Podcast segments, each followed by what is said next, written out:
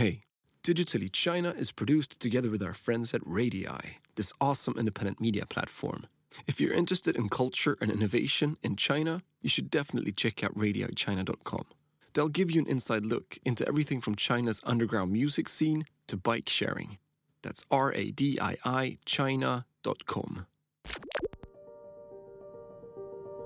So, over the past five years, China's internet industry has seen dizzying growth with record amounts of funding each year.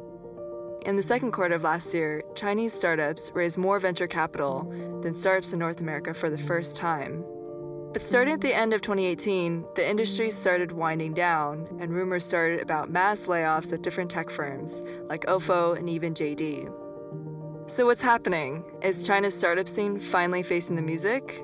Is this just a market correction or a sign of worse things to come?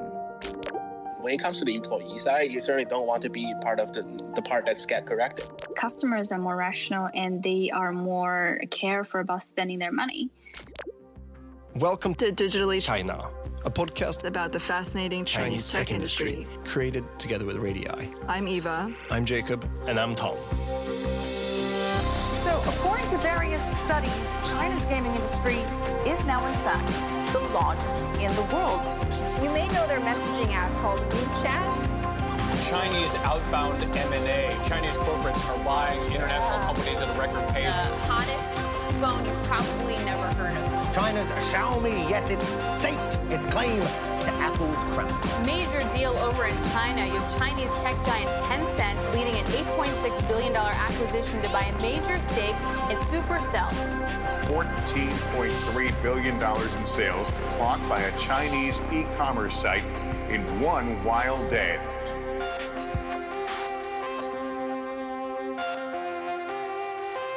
I don't know about you, but I remember a few years ago when I just started writing about tech in China, it was always mind blowing to me about how much money was just being thrown around in the industry. I mean, people would talk about how, like, VCs are just throwing money at random projects and they would never do any due diligence, um, and valuations were crazy. So the fact that things are winding down, well, it's, it's very different from, let's say, 2015, 2016, 2017. Yeah, I mean, it might sound a little bit weird that one episode we're talking about the great opportunities of China, and then a couple of episodes later we're talking about the slowdown of China, right?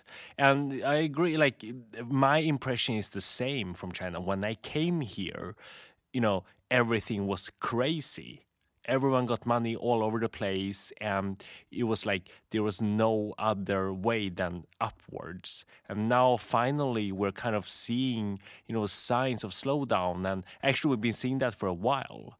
After you spend a few years in china's tech industry at least you know a year ago or prior to that it felt like i think it was very contagious as well right? Like this kind of optimism or even I guess more negatively, blindness to risk because I remember writing these stories where it's like, oh, all these power bank sharing companies are raising millions of dollars. yeah.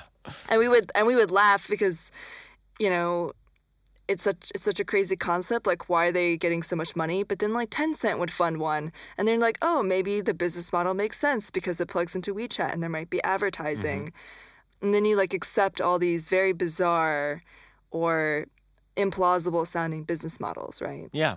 No, I, I, I mean, like, I, I think definitely it's been an overhyping of certain concepts and projects over here. But on the other hand, like, the larger picture of that is that everyone's been obsessed about, you know, getting the eyeballs, getting the users, you know. Sometimes that probably have made a lot of companies, you know, too obsessed with that and too focused on that and not even thinking about if that is a sustainable business model, which for the first time, I would say, in the internet economy of China, the question is raised. Yeah, and I think you know, there's a lot of different perspectives on this, and people are getting hit in different ways. So, to understand more about how the slowdown is affecting developers, investors, other people in the industry, and maybe understand why it's happening, we spoke to a few people for this episode. Hi, I'm Gushi, a marketing partner of Higgs Technology, which is a AI education company focusing on using adaptive technology to really improve people's primarily high school students' learning capabilities and learning efficiency. And they have this saying that 20 years ago, uh, when you walk on the street and you'll be stopped by a passerby and they'll ask you, Do you need a CD? Because that's what Zhongguancun was for originally. And then 20 years later, and if you walk on the same street, they're just full of cafes and investors sitting in there and like looking for people to invest in money. So it's highly likely that you'll be stopped by an investor and ask you, Do you need money to start your own business? So, what's interesting about the thing that Gusi just mentioned is that she runs a women in tech nonprofit called Techie Cat, um, which encourages more women into the tech industry and teaches them how to code. So, at the time, a few years ago, there were a lot of investors approaching her to invest in her nonprofit, which was really bizarre because it's a nonprofit. Um, but still, like a lot of people were trying to encourage her to build it into a business, which she never did. But she did say that because 10 investors, or at least, you know, many investors were coming up to her, she was starting to consider it. Like maybe I should consider trying to turn this into a business somehow um, which I think just illustrates this very irrational investment mentality that was common at the time. Gusi also said that, you know, if she had asked those same people now if they wish they invested in her, they probably would have a very different answer. I remember probably the first year when I came to China, which was about five years ago. I heard these crazy stories about friends of mine that literally, you know, went into a VC with a PowerPoint asking for 4 million RMB, which is a pretty small amount, but still based on a PowerPoint and no team and no nothing. And they just got the money during the meeting. And I, I, and I specifically remember one thing one of those friends mentioned is that when he got out of the meeting, he got a message, like WeChat message, 30 minutes after saying, Where should we wire the money? You know? And he responded like, I don't have a company, I don't have a company account yet. I just want one thing for a pitch. And they said, No, it's okay. We can wire them to your personal account. We just need to sign this off right now so we can move on to next deal. And literally within one day, he got four million RMB onto his personal account. And you're like, just send the paperwork later when you started the company. But he just could have taken the money and gone out of there. He literally just got four million for free on his bank account. I mean, I feel like a lot of FOMO, like fear of missing out, motivated a lot of investors, right? Mm-hmm. You want to spot the next Tencent or the next big fish before everyone else does and at a cheap valuation. Yeah. I don't think that's unique to China, but I feel like there's a lot of emphasis on this. Like, I remember there being a lot of PR for Bob Xu, like one of the founding partners, I believe, of Zhen Fund, which is a seed fund in China. And I'm not knocking Zhen Fund because they're a pretty reputable venture capital firm, but I know there's a lot of stories about him investing based on like gut feeling or him like liking the person or being able to somehow like evaluate people really well. And that's a big part of early stage funding is like investors being able to judge the success of a company mainly based on the quality of the founder and the founding team. That also encourages a lot of this risky behavior, which is just like, um, I don't even care about your business model, but I like you and I feel like you could be a successful person, so I'm going to give you like a million dollars, right? Yeah, and you know, obviously, depending on the total fund size, that is a pretty imported kind of model from Silicon Valley, where a lot of very top tier firms, especially when it comes to early stage, are only betting on founders. I mean, Sequoia Capital in the United States, they have this thing, right, where all the founders they have invested in can, no questions asked, refer uh, I think, a few hundred thousand uh, US dollar deal to one of their friends. No questions asked.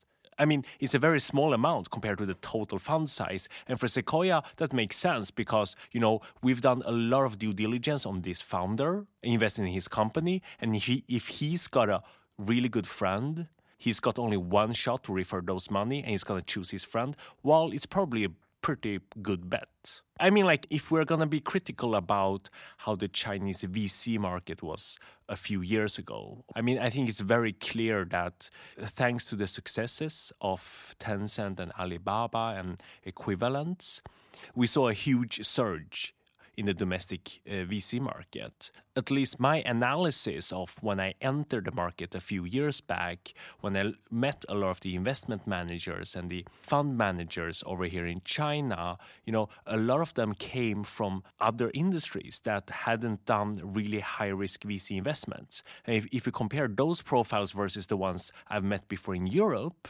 where everyone are former entrepreneurs so they kind of know what type of entrepreneur that, that is required to build company of size x. Make sense? Yeah. And the people here at that stage were you know slightly less experienced in this type of investments which makes sense because you know suddenly the market went from having one dollar to one thousand dollars. Yeah. And then of course it's hard to catch up with all the talent.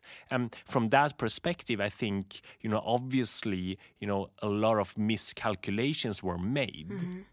in terms of finding the right founders. And then as you say fomo everyone is going heavy into this space right now. We need as well because our limited partners, our investors as a fund, they're asking us why we're not getting in here.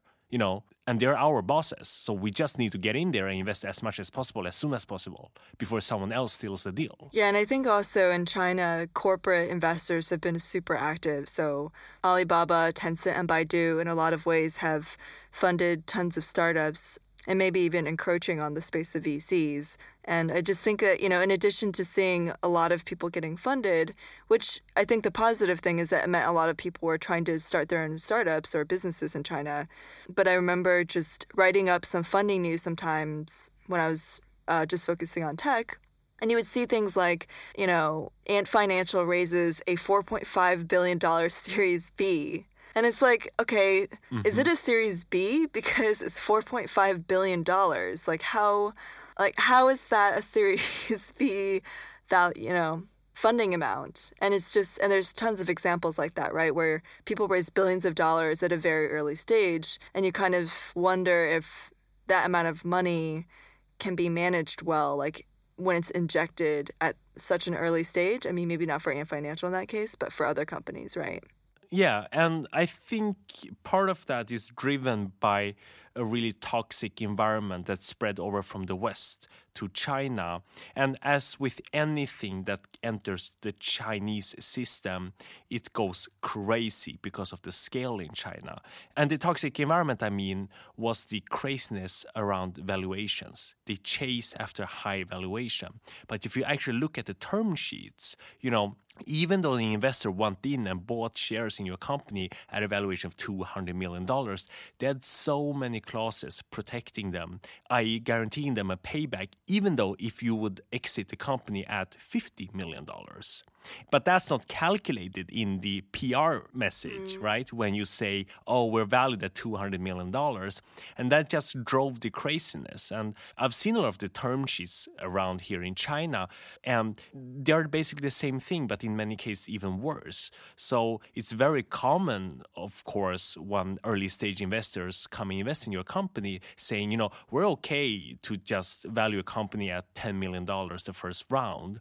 But here's the thing that I need a 8% return year on year. So whenever you exit, I'm going to get my initial investment back plus 8%. I don't care how many shares I have. Hmm. And only after that, you as a founder get paid. So in reality, it is not the valuation of $10 million. It is a valuation of whatever that, you know, calculation is. Yeah, and I think also besides like the FOMO of investment, I think maybe because there's such like such a buoyant, optimistic atmosphere, companies themselves maybe weren't spending their money the right way. Like for example, you know, maybe bonuses being too high, or Gusi was telling me this I thought pretty funny story because at the time during the startup boom I was in Shanghai, so I wouldn't have known about this.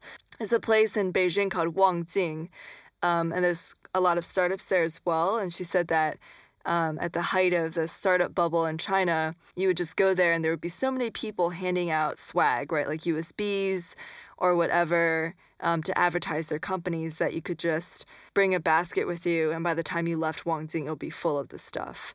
So I think that really shows like, yeah, a lot of people were kind of swept up by this craze. I mean, it's hard to speculate about why this slowdown comes, right? Uh, global economy, mm. trade wars, China's GDP. China's GDP, exactly. Yeah. But I think one of the key reasons here right now is that there is a huge uncertainty among investors and entrepreneurs right now. The question is can a startup actually disrupt Alibaba, Tencent, Meituan Dianping, etc.? Or is that battle already won? So, yeah, something else that I was really curious to hear about from different people that I've spoken to is just about the impact because there's a lot of reports in English and Chinese media about bonuses being cut, pretty major or well known Chinese tech companies laying off staff, and young people, white collar workers struggling to find the next job. So earlier we also mentioned this. Um, we kind of framed this slowdown in the startup industry as a market correction, right? And that it's really healthy, and companies shouldn't overspend, which is not something that I disagree with. But I had a conversation with Chauncey Jung, who's a freelance tech writer based in Canada, but he used to work in China. Actually, ByteDance, one of the companies, social media companies that we've spoken about in the past. Yeah, and in talking to Chauncey, who, you know, a lot of his friends and former colleagues are in their late 20s and early 30s, which in China means, you know, they're buying houses, they're getting married, or they're searching for someone to marry. It's kind of like a vulnerable age, I would say, because there's a lot of costs that you're preparing for. Um, and I think he made a really good point about uh, the impact of the slowdown? The argument about market correction is that I, I feel like that argument is kind of credible, but when it comes to the employee side, you certainly don't want to be part of the, the part that's get corrected. The problem here is that they assume that they can expand to a larger scale that's the reason why they were hiring people. I mean, just just take ByteDance for example. Uh, that's the reason why they were massively hiring people in the time I was there. But I mean, at the end of the day, I realized that expectation is not right. It's not about optimizing their uh, their operational costs. It's it's about having one wrong strategy and they're trying to fix it back. Bonus is actually a very critical part uh, of how you make money. And um, if you're not having that part of the money, essentially you're losing out perhaps 30 to 40 percent of your income.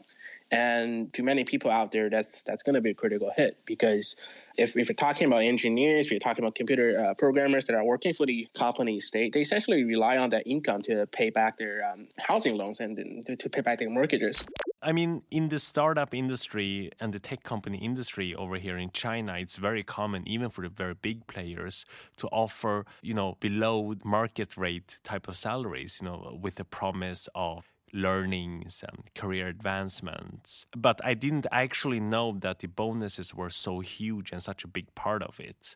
And obviously, like when you hear it like this from his perspective, this becomes way more human in a way. You know, like before when we talk about market correction and when we talk about slowdown, it's just they are just almost economic terms. But you know, when you actually hear about how this impacts young people that put their faith into one company to build their future, it feels kind of horrible in a way. Yeah, I mean, I think that you know Chauncey he makes a good point, which is that a lot of these companies, if they didn't manage their money well, well, the people who pay that cost in the end, are, it's not like the founding group or the top level people, but they're probably the bottom level workers. And I think another side effect to this is also the customers themselves.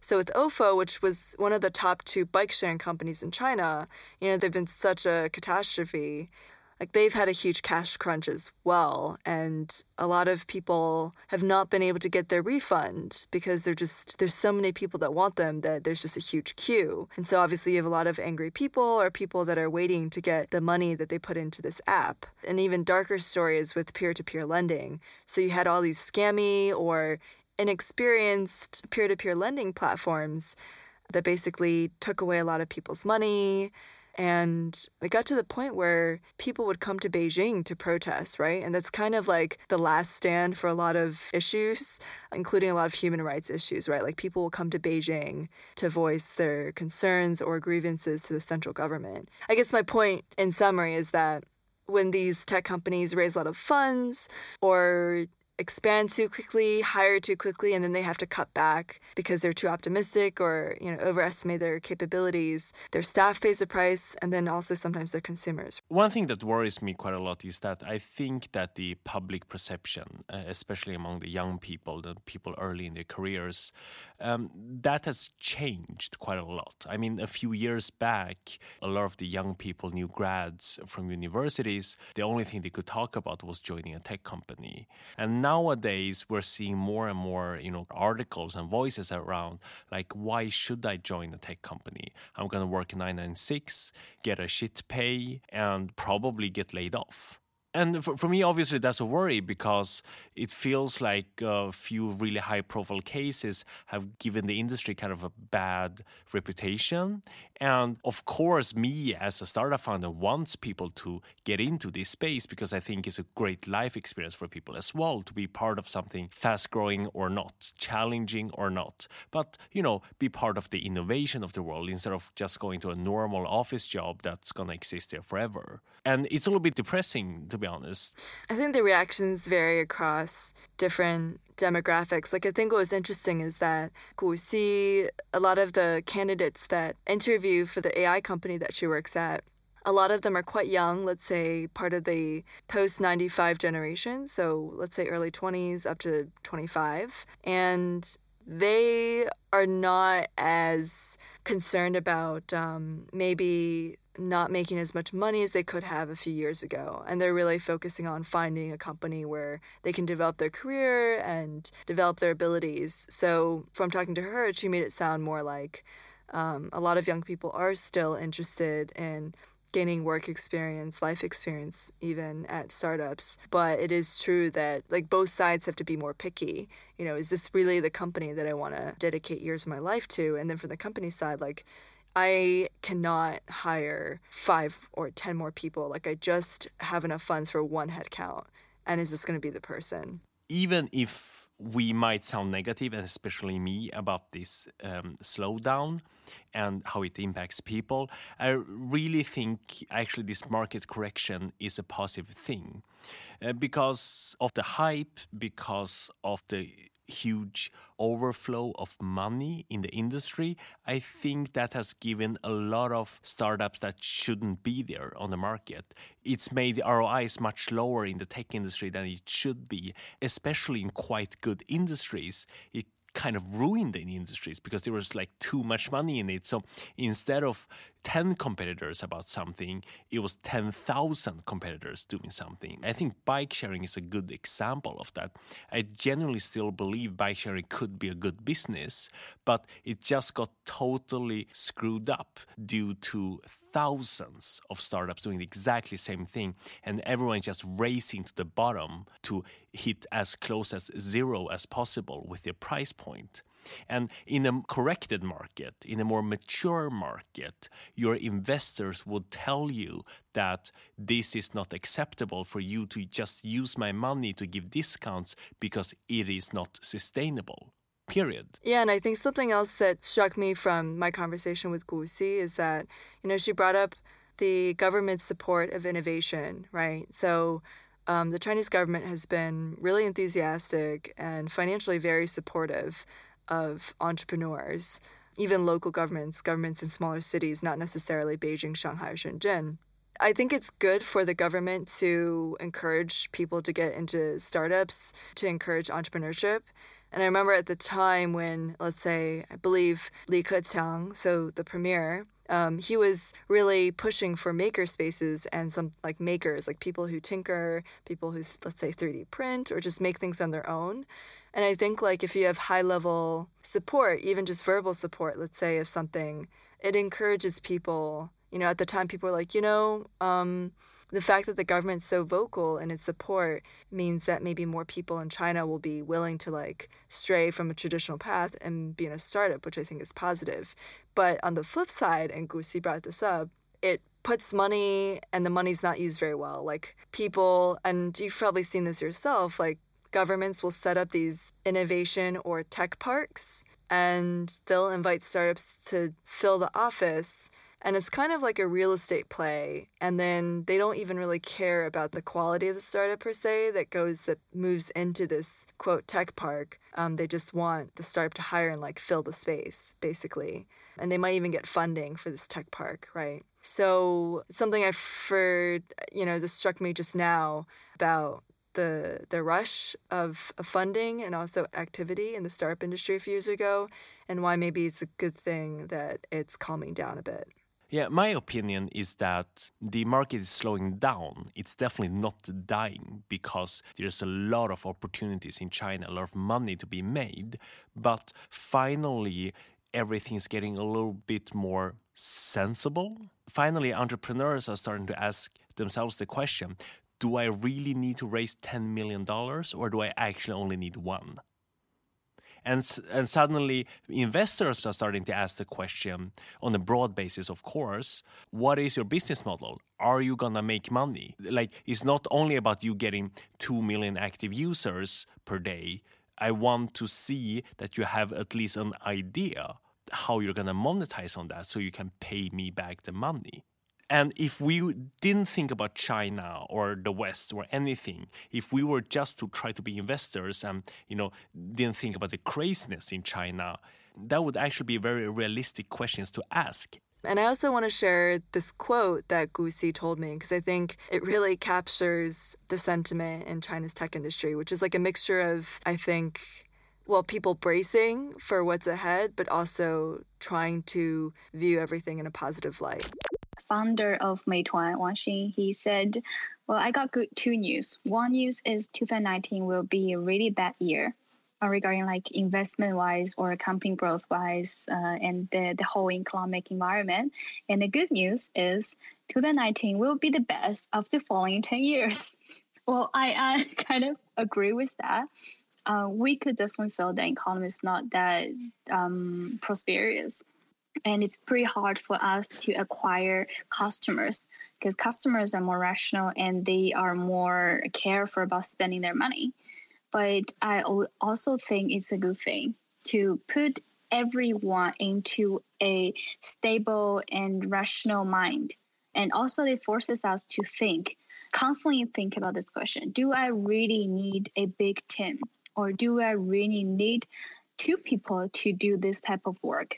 So, so far at least, when we're talking about the slowdown of Chinese tech investments and slowdown of the economy, at least my translation is just still it is maturing, and that's why it becomes a correction. And then, of course, we have like macro trends impacting this. But overall, the main difference between what's happening in China right now versus, let's say, the dot com bubble, which is probably before a lot of our listeners started working with tech, but that's still a very valid comparison to be made because during that time, basically VCs funded a bunch of startups that started to pay each other money to make it look like the economy grew, but actually no real consumer were in the ecosystem paying them money. Like one startup just made advertising money from another one that had VC funding. But what's happening in China and worldwide in tech right now, obviously, is that people are actually using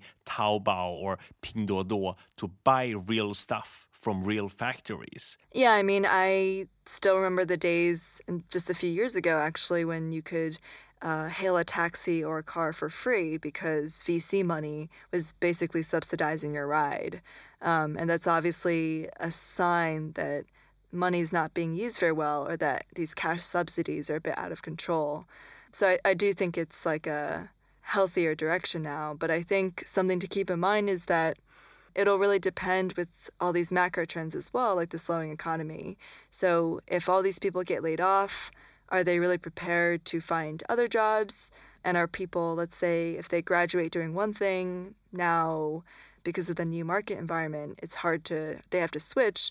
Like, is the system set up where people can adjust accordingly? Without you know being jobless or struggling with pay. So back to the original question: Is China's startup scene finally facing music? Is this just a market correction or a sign of something worse to come?